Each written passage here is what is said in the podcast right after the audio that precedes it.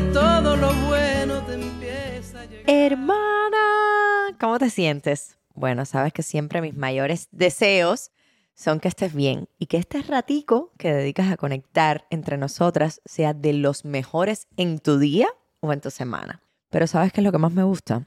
Que aproveches todo lo que te resulte beneficioso de los episodios de Estamos Juntas. Y no solamente que los escuches y ya, sino que los lleves a tu terreno, a tu contexto, a tus propias experiencias y que no los dejes enfriar.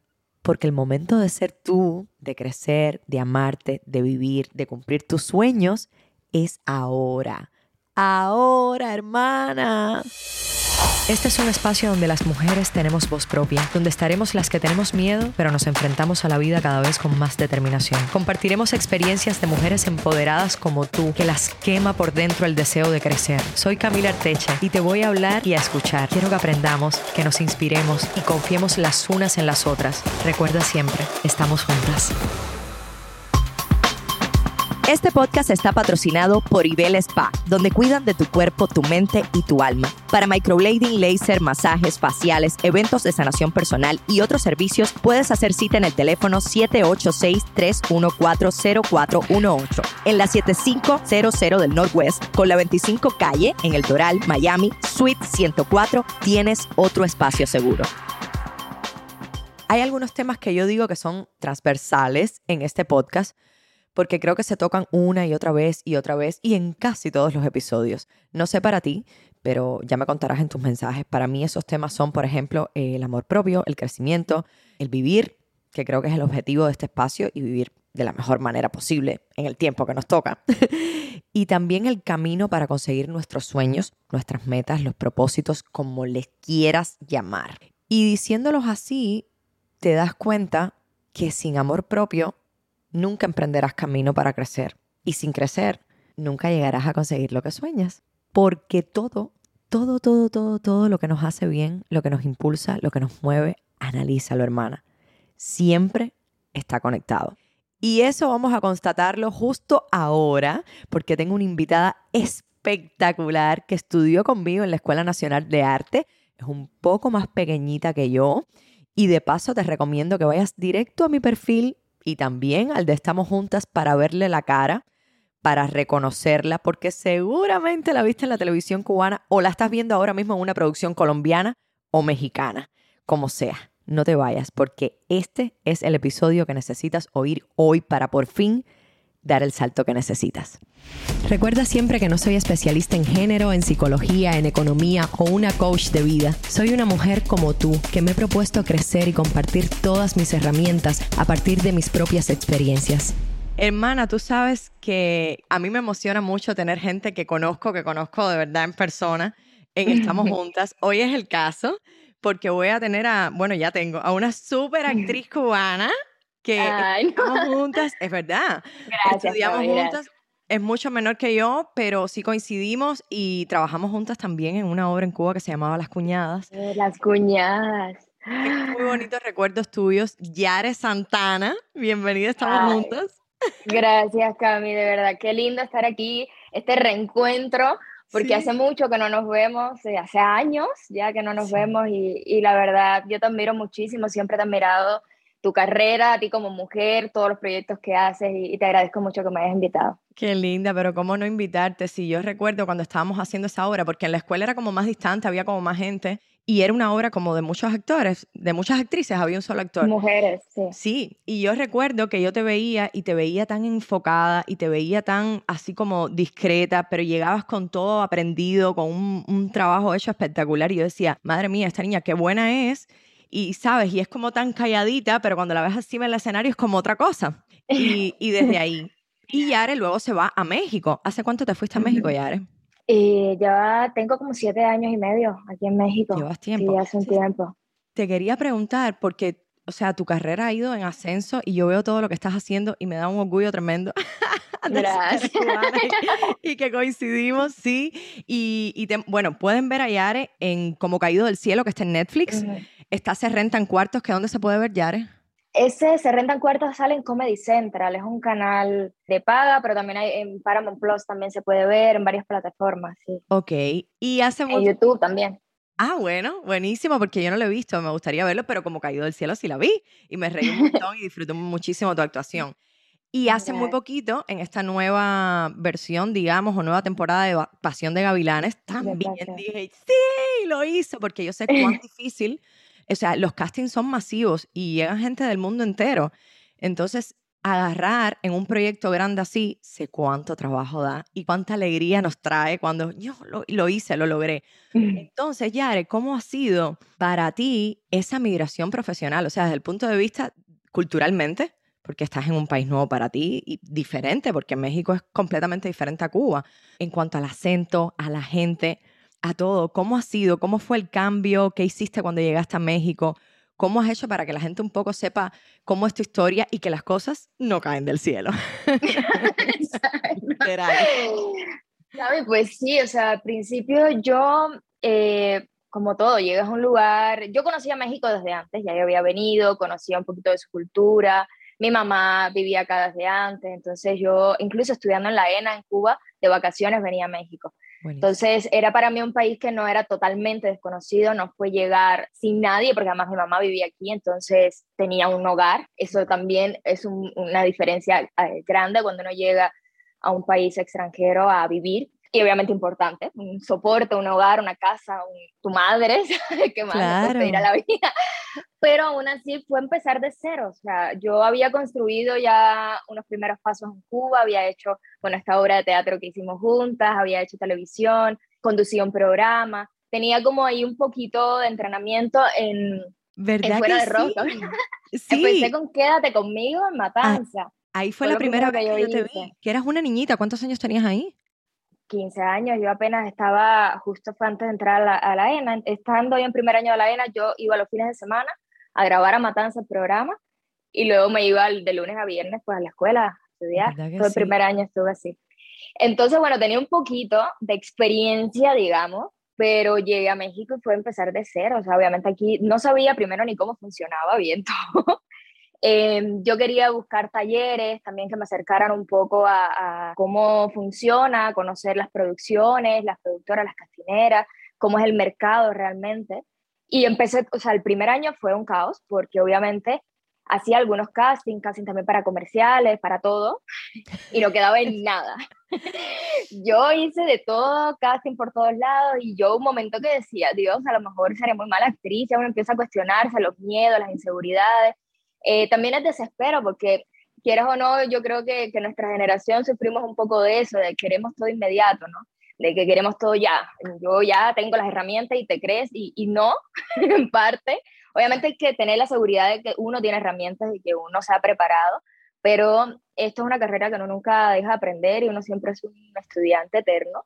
Y la verdad es que pues, más aún cuando llegas a un lugar que es totalmente desconocido, que no sabes ni siquiera cómo funciona tuve la suerte de encontrarme con gente linda, gente que me fue dando la mano, del amigo, del amigo, del amigo. Y poco a poco fui creando como un espacio, un entorno donde ya más o menos sabía por dónde iba cada cosa, ¿no? Lo primero, una de las primeras cosas fue que justo por, por Cian, de hecho, Cian llega aquí a México y me dice, oye, voy a hacer las pruebas de la ENA, y yo, de la, de la ENA, del CEA. Y yo, ok, la CEA es la escuela de Televisa. Y en mi mente no estaba porque realmente son carreras, una carrera de un año o tres años. Y yo quería algo, cursos más cortos que me permitiera también trabajar, porque necesitaba trabajar. Y dije, pues bueno, te acompaño, vamos, fuimos. De hecho, hicimos la audición los dos, aprobamos los dos. Y cuando ya yo me siento con el director de la escuela a hablar, me dice, mira, este, por tú haber estudiado en Cuba y así tu trabajo, tu currículum y así, puedes entrar en segundo año. Y, yo hablé con mi mamá y le dije, mira, yo voy a entrar, es una escuela además que es gratis, no tienes que pagar, mucha gente cree que se paga, voy a probar, mínimo voy a entrar ahí en lo que es Televisa, que es realmente una de las televisoras más importantes de México. Claro, y hacer Para conocer, exacto. Era mi objetivo. Yo dije, voy para allá, sí, si no funciona, me salgo de la escuela y no pierdo nada. Al final no hay nada, intentarlo, ¿no? Y finalmente pues terminé pasando un año, hice la carrera en un año, pero me ayudó muchísimo porque con el acento, esto que hablabas, que mencionaba, ahí tomé mis verdaderas clases de acento, entendí un poco cómo funciona estando dentro de ya de, esta industria, de, bueno, esta empresa en, general. En sí, hice muchas conexiones, o sea, conocí mucha gente. Había mucha gente, muchos alumnos también muy talentosos, maestros también. Me tocó hacer bodas de sangre, fue mi tesis, imagínate. Eh, conectar de nuevo con la escuela, volver a esa esencia linda de, estar ahí en, una sala de, o sea, un aula de actuación, en foros, teatro. Sí, porque cada vez que alguien me escribe a mí me dice, ¿qué hago? Quiero ser actriz. Y yo le digo, lo primero es rodearte de gente que esté también como en el medio y beber de una exposición, de una presentación de danza, del teatro, de todo, de ver películas, porque si no es como, bueno, y vas creando justamente conexiones. Pero Cuba es completamente diferente a todos los lugares del mundo. Entonces, justo eso de cómo funciona afuera. ¿Sabes? Tienes un manager, un representante, tienes un no sé qué, cómo, o sea, cómo funciona. Y debe, debe haber sido complicado. Y qué bueno que mencionabas lo de los castings, porque la gente y es maravilloso que la gente diga, oh, wow, mira todo lo que has logrado, cuántas cosas, y mira qué cantidad de películas y qué cantidad de novelas. Pero la gente no se entera de la cantidad de casting que va, que te dicen que no. Que no, que no, todavía. O sea, y eso va a ser, ojalá, y la vida nos lleve a todos por el camino de, de, de, poder hacer, no sé, de 10 castings, uno va a quedar en dos, pero yo a veces hay tiempo que estoy meses casteando y casting y casting, y me encanta porque es un proceso lindo. Descubres en cada personaje que al final es muy inmediato, pero le pones un pedacito de ti, te pones creativo, empiezas como a, o sea, te diviertes, o sea, le veo la parte práctica. divertida. O sea, e, es, como entrenamiento total. Entrenamiento total. Yare, ¿cuál fue el primer proyecto grande para el que te escogen y cómo te sentiste? bueno, fue, realmente fue como caído del cielo. Eh, esta película para Netflix ha sido como, digamos, el parteaguas porque justo llegué a esa película, mira, las cosas de la vida también, hice un otra película con un personaje que tenía menos participación y el asistente de dirección de ahí me recomienda para, como caído del cielo, para otro personaje. Y la clásica historia que llego a hacer otro casting, o sea, más bien no, para castear para otro personaje, llego, el director me ve y me dice, oye, ¿tienes tiempo? Yo sí. Es que te quiero ver en Jenny, que fue el personaje que dicen como caído del cielo. Oh, y terminé haciendo el casting, pero a raíz de como él veía que yo reaccionaba, todo un enredo que finalmente terminé yo con el personaje, este, siendo la nieta de Pedro Infante, que, que Pedro Infante para México es, o sea, siempre ha sido, bueno, en Cuba de hecho veíamos las películas también, bueno, Cantinflas de Pedro, eh, la música también, entonces... Eh, ser, tener como cubana la responsabilidad de hacer, aunque forma parte de una ficción, porque Jenny Infante, o sea, la nieta como tal, sí hay una nieta, pero no existe Jenny Infante en sí. Ser la nieta dentro de la película de Pedro, para mí, yo no me lo creía. Cuando ese proyecto llegó a mis manos y, ya fue un hecho, o sea, Camilo, yo dije, no, esto, y además para Netflix, o sea, todo lo que implicaba, ¿no? Eh, el hecho de, de, sí, un sueño hecho realidad, hacer una película. Yo tenía muchas ganas de hacer una película ya y fue maravilloso, fue maravilloso, un equipo de gente espectacular, amistades que también ya quedaron para toda la vida. Y justo tú me decías un sueño hecho realidad. ¿Tú crees que llegaste a una meta, a lo que te imaginaste? ¿Estás justo cumpliendo tus sueños? ¿Tienes más aspiraciones? ¿Cómo vas en tu cabecita con eso? Uy, yo, yo soy muy exigente. Es que raro. No, pero no, pero al final, mira, yo, yo creo que lo que he podido aprender en todo este proceso de, vida hasta ahora es que uno tiene que aprender a disfrutar también el momento, ¿no? El ahora. Yo sí me creo y tengo ahí mis planes futuros y, y tengo gente que visualizo y digo, wow, yo, yo quiero llegar, si esa persona llegó, yo también quiero y, y, los tengo ahí como, como, como aspiración, ¿no? Claro, como, como esa fuerza de, exacto pero aún así yo trato de disfrutar el momento, o sea, incluso los momentos donde ahora mismo, si no estuviera, no estoy haciendo nada, o, aparentemente estoy sentada leyendo o viendo el balcón, trato de disfrutarlo mucho y dedicarle espacio, tiempo, respeto, porque de eso se nutre uno en la vida, ¿no? Y al final hay como planes y metas a corto plazo que si uno va cumpliendo, uno va teniendo cierta satisfacción también. Entonces, eh, me he enfocado un poquito en eso, en ponerme metas a corto plazo que yo pueda cumplir, que evidentemente eh, ayudan y contribuyen a que yo logre Ah. esa meta superior Obvio, claro. que, que está ahí, que uno siempre... Has dicho tiene, algo muy hermoso, Yare, que es con el tema del disfrute, porque los actores y las actrices a veces somos tan desesperados, justo nuestra generación, lo que decías, más todavía, que es como, queremos que todo se dé ya, que estamos como allá, queremos que se dé aquello. Y cuando se nos dan proyectos a- en el presente que a lo mejor no pensábamos o para nosotros no son tan importantes, los dejamos de disfrutar por tener nuestra cabeza y nuestra emoción en esa meta grande. Y esto de disfrutar para mí ha sido una lección que me tengo que recordar todo el tiempo también. Es como, sí, está bien todos los sueños, las aspiraciones, pero lo que tienes ahora y los proyectos que tienes, disfrútalos, carajo, porque de todas maneras estás haciendo lo que te gusta. Entonces, Claro. de verdad, chapó por eso. ¿Hay algo que ha sido como lo más importante en todo este camino para ti de aprendizaje, independientemente del disfrute? Pues sí, yo, yo, bueno, yo creería que tener a mi familia al lado, saber que las personas que están a mi alrededor son las que tienen que estar y que me han apoyado mucho y, y el agradecimiento. Yo creo que, que hay cosas que a veces uno se lo olvida por la inmediatez, lo que tú dices. Y no sé, por ejemplo, a mí pandemia y todo este stop que Ujú. paralizó al mundo entero, eh, me hizo reflexionar mucho sobre la empatía con las demás personas. ¿sabe? A veces uno va por el mundo como caballo desbocado y a veces uno dice, no, no tengo tiempo, no tengo tiempo, no tengo tiempo, porque sí te consume, o sea, realmente hay un punto que realmente dejas de ver incluso a tus amistades, a tu familia, de, respirar, ni siquiera respirar. es cierto. Entonces, no sé, que dentro de este aprendizaje, igual el, en esta conexión con la empatía, con la gente, es una de las cosas que yo he valorado un poco más y le he prestado mucho más atención y el, sí, el agradecimiento a las personas que están a mi alrededor, que para mí son mi soporte. Te escucho hablar y a veces se te van como cosas cubanas, pero tienes como un acento súper neutro y está súper bien, ni siquiera, ni siquiera neutro mexicano. O sea, porque podría ahora escucharte y decir, ¿de dónde será? Ahora, hay algo así, tú sabes que a las cubanas y a los cubanos nos identifican, yo veo una cubana, un cubano caminando por la calle y yo digo, ese que viene por ahí es cubano.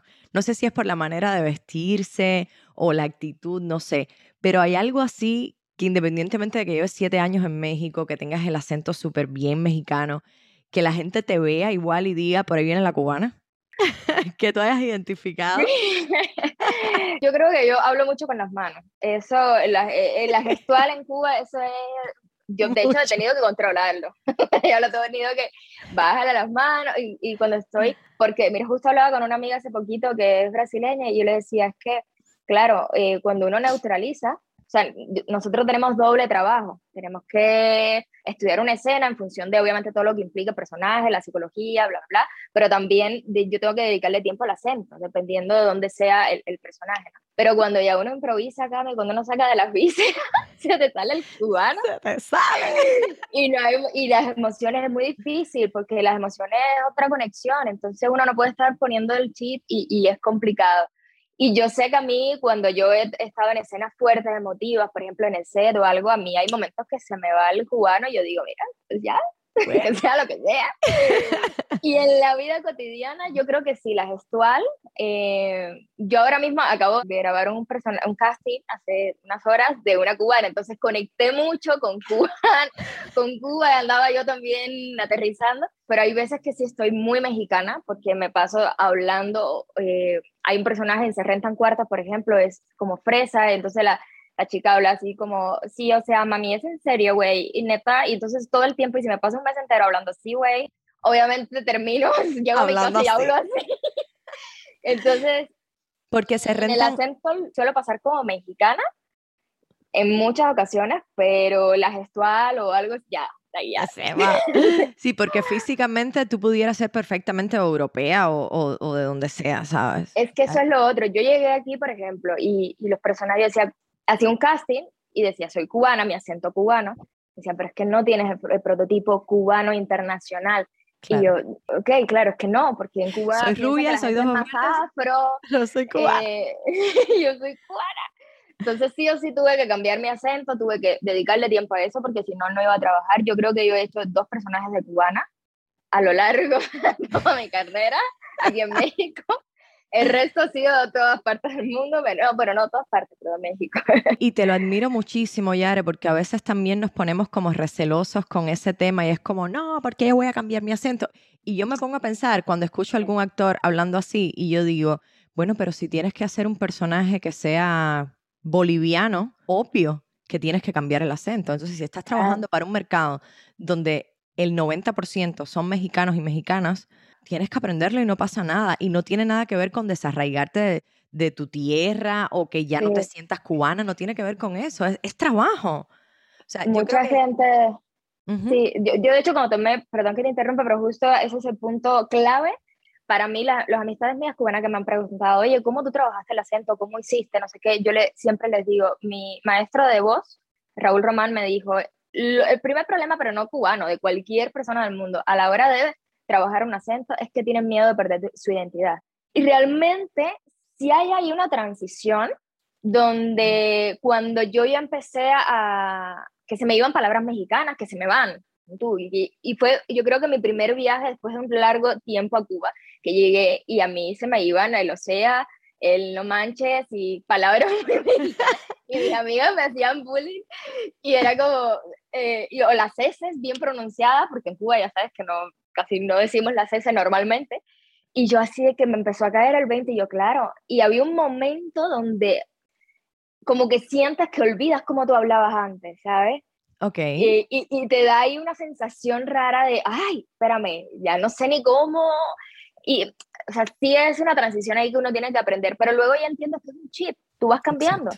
Y dices, conectas con, yo me pasé, ahora hace poco fui a Cuba y a los tres días ya yo estaba, que ya estaba hablando, pero ni siquiera de matanza, porque además con toda mi familia de matanza, con todas mis primas, que como decimos, tenemos la papa en la boca, y yo andaba divina conectando con eso. Entonces, y ya, es, conectar con, cambiar el chip.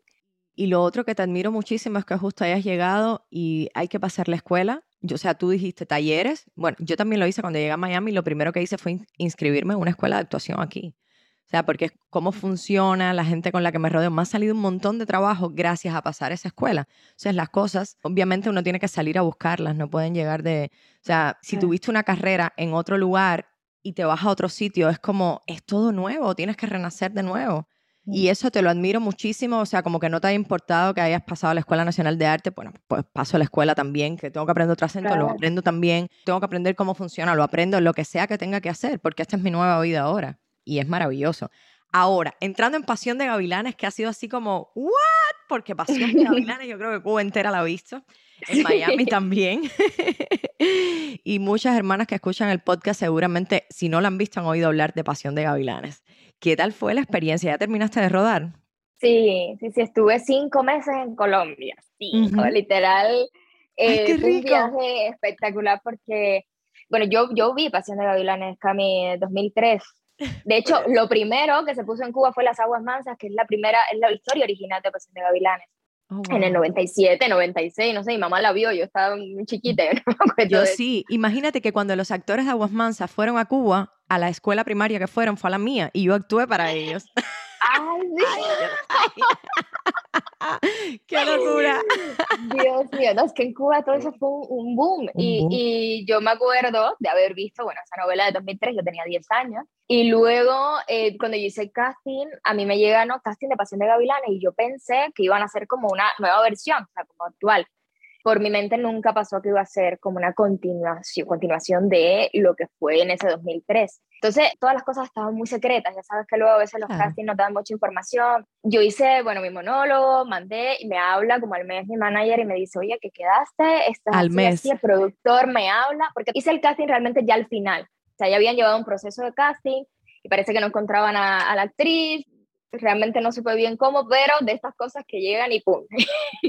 Pasó. y estudio, y son de estos personajes que dice que tú no los escoges a ellos, te escogen a ti, ¿no? Y literal, pues bueno, yo la mujer más feliz del mundo, porque imagínate, además, por un proyecto que es un Telemundo, que además también, pues yo conocía la historia, ya luego que me platican, se me hizo súper interesante porque reunir al elenco original, eso yo creo que lo han hecho muy pocas series, yo creo que Friends y, algunas series gringas que han, pero así contadas, es, muy, difícil juntar, que todo el mundo coincida. De hecho, Michelle Brown, que es el que hace de mi papá en la novela, no podía por proyectos y al final lograron acomodar fechas y se incorporó a la novela y estuvieron los seis protagonistas, que es lo que la gente, la fanaticada, que incluso yo, siendo fan, también los quería ver a los seis y, esta curiosidad de saber qué iba a pasar, qué iba a ser. Es una historia diferente a la primera. Eh, la primera tiene mucho más comedia, es mucho más ligera, esta ya empieza con un asesinato, incluso visualmente es más oscura, o sea, tiene otra, otra dinámica, pero al final es, la continuación de estas tres familias, o sea, estas tres parejas, como familia eh, completa, con sus hijos y a raíz de ahí pues una serie de conflictos que mucha gente lo ha visto, eh, todavía se sigue poniendo hasta el aire en algunos países en Latinoamérica, y en Cuba, pues, ¿qué te digo? Yo ahora en que el paquete. toda la gente, toda la gente viéndola y, fue maravilloso. Fue muy lindo, muy lindo y, y la experiencia, imagínate, me fui cinco meses a Colombia a grabar allá en un pueblo espectacular que se llama Villa de Leiva. Todo era en locaciones, con caballos, rodeada de montañas, con un elencazo también maravilloso, una producción muy grande. Entonces, yo estaba en las nubes. Que te inviten a trabajar, a hacer lo que te gusta, que paguen, en un país nuevo, o sea, le vas a pedir a la vida. Qué rico. Yare, tú eres una mujer hermosa físicamente. O sea, la gente que te está escuchando se debe, porque con esto de los podcasts, que es como radio, yo creo que la gente un poco puede deducir el alma de la gente también. Eres hermosa porque eres como, yo te veo así como muy sana y muy linda, de verdad, de verdad, muy transparente. Pero físicamente también eres muy linda. Ah, ¿Te has sentido alguna vez presionada justo por cumplir un patrón de belleza en el mercado? ¿Cómo lo has manejado? O si no te ha importado y es como no pasa nada, porque a veces a gente con características específicas siempre las escogen como para personajes específicos, que es como la niña linda, ¿sabes? ¿Te has sentido presionada en algún momento? ¿Lo has pensado? ¿No? ¿No te ha importado?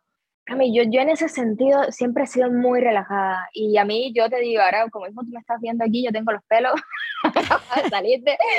O sea, yo no suelo eh, eh, toda esta parte de, la imagen que debería dedicarle un poquito, echarle un poquito de gana de vez en cuando, porque al final, como dice la gente, uno es una figura pública y todo, pero yo en ese sentido, yo le presto mi cuerpo, mi alma, mi todo a los personajes, ¿sabes? Incluso ya en lo personal, yo soy un desastre en ese sentido. Entonces, eso mismo a veces lo involucro en mi día a día. Yo sé que realmente, pues hay mucho, o sea, el físico influye a la hora mucho de elegir y me han tocado ciertos personajes que si es la guapa o la guapa tonta, la, ¿sabe? Como estas cosas que se caracterizan y se... Eh, o la fresa aquí en México, que es como la niña así. Pero también he tenido otros que nada que ver o que no tienen esa principal estructura, digamos, de imagen que sea lo más importante, ¿sabes? Por ejemplo, este de Gaby, o sea, yo, yo no sé si para ellos era importante que fuera guapa o no, pero creo que, que, lo más importante y, y, a la hora de construirlo con los directores, con la producción, con todo, era la esencia y lo que pasaba y toda la problemática que tenía el personaje psicológico. Y, y por ahí nos fuimos y, y, yo no me preocupaba tanto por la estética, que al final es un resultado que sí aporta muchísimo a la hora de construir un personaje, si no estaba yo más enfocada, yo creo que, eh, obviamente en la parte psicológica de este personaje, ¿no? Entonces, al final es un complemento, pero hasta ahora yo no me he sentido, o si sí ha sucedido, ni lo he hecho consciente, ¿sabes? Como que voy por la vida de, hago mi casting, obviamente cuando yo, desde el casting ya yo hago una propuesta, una caracterización, y ya si queda en el personaje, obviamente hay, hay una construcción, pero hasta ahora en esos procesos de construcción no ha sido como el, Buenísimo. Eh, el pilar. No me ha tocado eso, a menos conscientemente. A lo mejor todo ha ido por ahí. Ahora que y yo, mira, fíjate, Camila, déjame lo no, pero qué bueno. yo lo lleno del otro lado, no sé, porque yo me enfoco. Ese es el trabajo también. Ajá. O sea, ah, sí, está perfecto. Y me escogiste por esto. Gracias, ¿eh? Porque tampoco. Sí, tampoco voy a negar eh, eh, lo que yo soy, pero entonces le doy la vuelta y me lo llevo por otro lado para que a lo mejor no se repita con otra cosa que he hecho también ya. Claro, no, y luego también a veces están los actores ya, por ejemplo, tus papás, y entonces están buscando un parecido, un similar físicamente que entre dentro de la familia. O sea, hay muchos factores que a veces influyen eh, para que tú quedes con ese personaje. Ni siquiera a veces tiene que ver con el talento. Qué rico que tocamos este tema que ni siquiera, lo, ni siquiera lo tenía previsto, pero yo recuerdo una vez que hice un casting en Cuba y que el director del casting estaba preguntando como para nosotros qué eran los castings y yo estaba así como en esta etapa súper agobiada porque hacía muchos, muchos castings y no me escogían. y entonces era como, no, porque entonces, porque... Y él me dijo, muchas veces los castings son para los directores o para los productores, no para los actores porque justo vemos muchos factores que ustedes ni siquiera se imaginan. El parecido físico con otros personajes, a veces hasta que no seas más alta que, tu partner, a veces hasta eso, ¿sabes? A veces por eso te piden cuál es tu estatura. Entonces, depende de muchas cosas. Y uno no se puede sentir mal por hacer y hacer y hacer casting y que no quedes. O sea, lo que quede es seguir intentándolo. Lo otro es, por ejemplo, y recuerdo una experiencia cuando yo fui al casting del acompañante, que es una película cubana de Pavel Giroud. Pavel tenía el personaje concebido rubia y me llamó y dijo, voy a probar a Camila. Y justo al final de la escena, que era una escena súper dramática, yo me empecé a reír. Ni siquiera sé por qué lo hice, Yare. O sea, mm, no sé. y él me dijo, yo te escogí porque tú hiciste eso al final. O sea, no tenía ni idea de que el personaje podía ir por ahí. Y me desprendiste una luz en ese momento que yo dije, es ella. o sea, ni siquiera, y puede que hayan ido otras actrices que lo hicieron mejor que yo, pero no hicieron eso. Entonces, es muy relativo y lo digo en forma de, no para que te acomodes, como, ok, si no depende de mí no importa, pero en sí que no te canses de intentarlo, porque muchas veces no depende realmente si hiciste o no hiciste un buen casting. O sea, a veces sí, pero a veces no. A veces haces un, haces un casting maravilloso y otra gente no lo hizo tan bien, pero es lo que estaban necesitando. Y listo. Entonces, Yare, para esas personas que o porque migran o porque se cansan de intentarlo y no dan la patada a la lata, como decimos los cubanos, o no lo han logrado todavía y que dicen, ok, voy a enfocarme en otra cosa porque ya este sueño se me derrumbó. ¿Les quieres decir algo sobre tu experiencia y cómo lo has hecho tú y cómo lo has logrado? quizás para dar un aliento, ya es una decisión cambiar de carrera o otra cosa, porque no tiene nada más que ver con la parte profesional. Puede ser hasta, hasta con lograr tener un hijo, por ejemplo, que hay gente que no puede. Algo que quieras decir que te ha ayudado a ti quizás a no rendirte. Obviamente es muy diferente y cada persona vive un proceso diferente y a veces hacer como un esquema y decir, mira, esta es la fórmula, no hay, no existe una fórmula. Y quizás lo que a mí me funcionó, a ti no te funciona para nada o lo que a ti no, pero quizás hay alguna conexión y yo creo que lo que sí podemos tener en común es que cuando uno está realmente consciente de lo que te apasiona, Cami, encontrar esa pasión en lo que tú quieras o ese deseo de verdad puro de que sueñas con eso, de que te hace feliz nada más pensar en eso. Yo creo que eso es tan importante y uno debería luchar, o sea, hasta el cansancio, nada más por tener esa chispa eh, en ese algo, yo creo que eso hace que, que, el universo y que todo gire. A mí me gusta, yo creo mucho en las energías.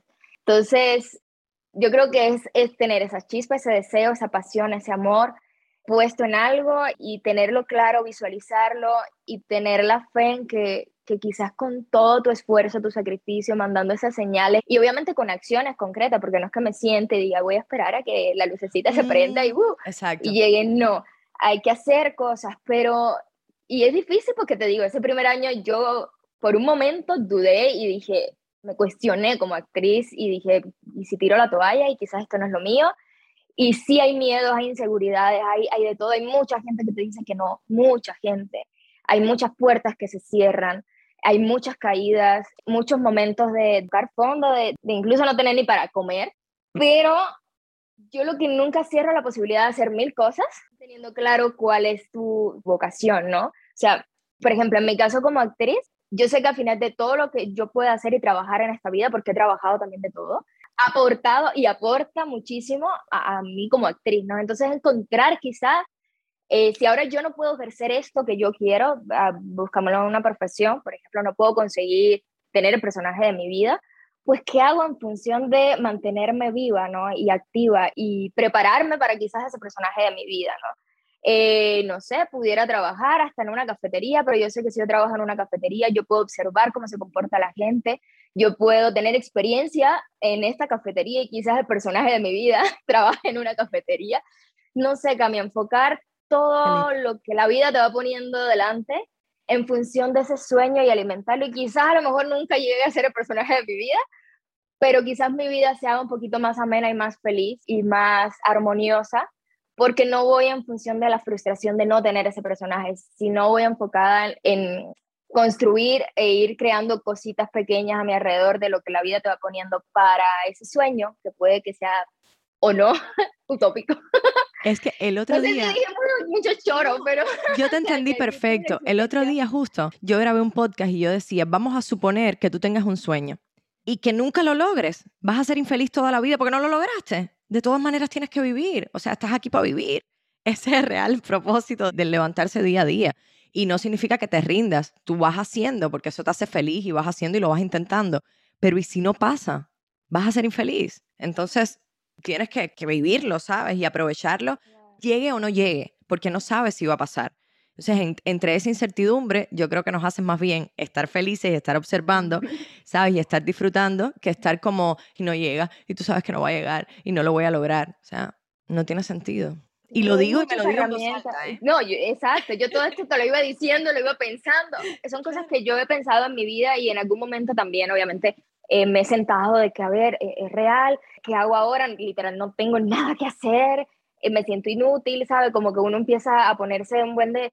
Pero digo, no, o sea, soy una persona creativa y, como artistas tenemos la posibilidad de hacer mil cosas. Tenemos un celular, tenemos ahora mismo con un micrófono esto mismo que tú estás haciendo, es una manera de, comunicar, de expresar, de llegar a, a tanta gente que nos puede estar escuchando y, de alguna manera u otra transformar o darles una, regalarles una sonrisa o quizás despertar una semillita y decir, ok, mira, que si Cami pudo hacer esto porque yo no puedo hacerlo. O sea, creo que, que al final es una alimentación que uno tiene que tener constante. Puedes ponerte a, a pintar, a crear, eh, no sé, salir. y justo tú decías eh, de los paradigmas, y yo tengo los míos, y todos tenemos un paradigma, pero para otras personas también nosotras somos un paradigma. Entonces siempre estás como en las dos partes, siempre, porque aunque llegues, vamos a suponer que sueño, ¿cuál sueño? Ok, ganar un Oscar, a lo mejor te ganaste uno y dices, bueno, ahora quiero ganarme más que Meryl Streep. Siempre vas a tener un paradigma más grande, es cierto. Y para otras personas tú lo vas a hacer también. Y ni siquiera a veces nos enteramos. No, y a veces hasta en la misma familia, hay alguien que uno, tú admiras de tu familia, alguien que, que, que no sé, que logró, a lo mejor hasta por su personalidad, y uno no cree que pueda ser justo, quizás para mi prima yo puedo ser su ídola, ¿no? Y decir, ok, yo a lo mejor me, mm, o sea, y de alguna manera yo puedo aportarle desde mi experiencia, pues también a ella, ¿no? A su vida. Entonces, tenemos, yo creo que como sociedad en general tenemos una responsabilidad y creo que eso es lindo asumirlo, pero desde justo, desde la empatía y desde el amor y desde el bien del otro, ¿no? Y de que si está en mis manos, ¿por qué no hacerlo, no? Ay, ya, gracias, qué linda. Esperamos verte en muchas, muchas, muchas producciones más. De verdad que sí, disfrutarte y que te Gracias, mi proyectos. Y ojalá y coincidamos en alguno, mi hermana. Claro, yo cuando vengas aquí a México, avísame, aquí tienes tu casa. Sí, sí, tenemos que eh, vernos cuando vaya. Listo. gracias, gracias, gracias por tu sinceridad, por tu amabilidad, por ser tan abierta en todas las experiencias que contaste. Te lo agradezco muchísimo y te deseo muchos, muchos, muchos éxitos, como tú lo veas o sea, como tú veas el éxito, ese es el que te deseo porque para todas no es igual. Así que... Muchas gracias, gracias igual para ti todo el éxito del mundo, como tú también lo veas, porque ahora cada quien escribe su libro, pero no, pero me encanta, me encanta y te felicito muchísimo por todo este trabajo que estás haciendo. Yo obviamente soy fiel seguidora tuya, admiradora, eh, y me encanta que nos juntes a todas, o sea, de esta manera tan hermosa, que nos des un espacio para decir nuestras opiniones, decir lo que pensamos, compartir nuestras experiencias. Y claro que sí, he visto algunos de tus podcasts y, es conectar y decir, wow, claro, es hermoso ver a otras mujeres hablando de sus experiencias y decir, yo también estuve ahí o yo también me he sentido así. eso es muy lindo, Cami. Gracias por eso y te felicito. Gracias. ¿Quieres consejos, tips, experiencias y fuerza para tomar el poder de tu vida? Este es tu espacio. Viste, hermana, que este era el episodio que tenías que escuchar hoy. Y lo sé porque yo he estado ahí. Estuvo Yare, has estado tú y muchas hermanas que nos escuchan y que nos siguen. Porque nadie nace con el sueño cumplido. Sí, quizás con el sueño de alguien más, pero no con el propio. Porque los sueños y las metas crecen, se transforman, desaparecen, mutan y se logran. Quiero que te quedes con esta frase. Los sueños se logran pero no se logran acostándose a dormir o sin salir del sofá en todo el día. Los sueños se logran viviendo. Y eso es lo que quiero que hagas. Vive intensamente para lograr tu sueño. Te quiero grande y me quedo corta. my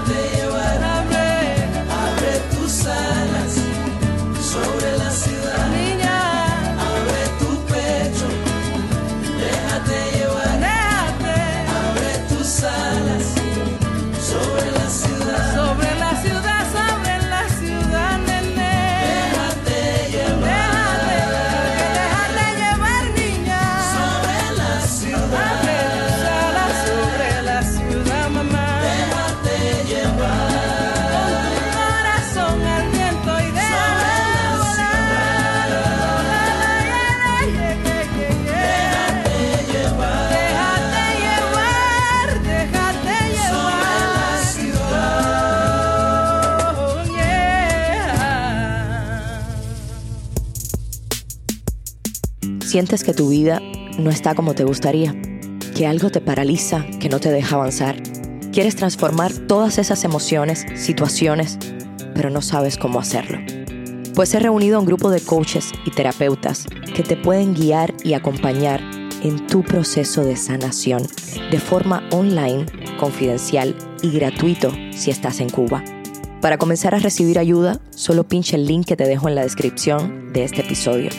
La decisión de cambiar tu vida está en tus manos si resuenas, si vibras con todo lo que te has llevado hasta aquí, compártelo en tus redes, en tus historias, con tus amigas, con tus hermanas, para que nuestro mensaje llegue a muchísimas más mujeres. Te recuerdo que este es un espacio donde tú eres la protagonista, así que vuelve siempre para hablar y escucharnos, para aprender y conocernos. Te quiero grande, estamos juntas.